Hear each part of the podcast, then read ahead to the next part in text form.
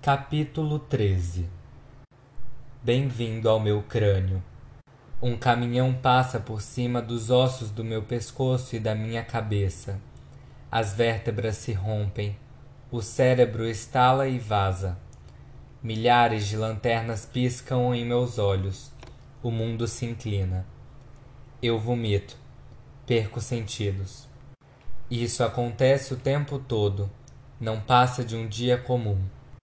A dor começou seis semanas depois do acidente. Ninguém tinha certeza se as duas coisas estavam relacionadas, mas não havia como negar o vômito, a perda de peso e o horror em geral.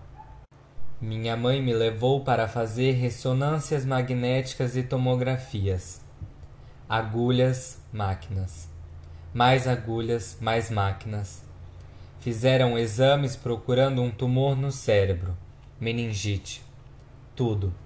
Para aliviar a dor, receitaram esse medicamento e aquele medicamento e aquele outro medicamento, porque o primeiro não funcionou e o segundo tampouco.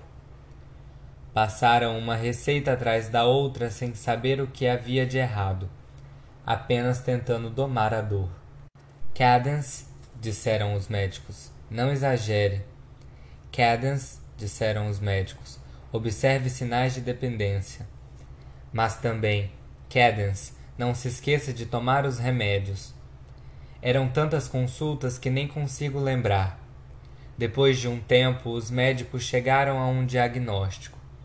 Cadence Sinclair Estman, cefaleia pós-traumática, também conhecida como CPT, enxaquecas causadas por lesão cerebral. Eu vou ficar bem, dizem. Não vou morrer só vai doer muito.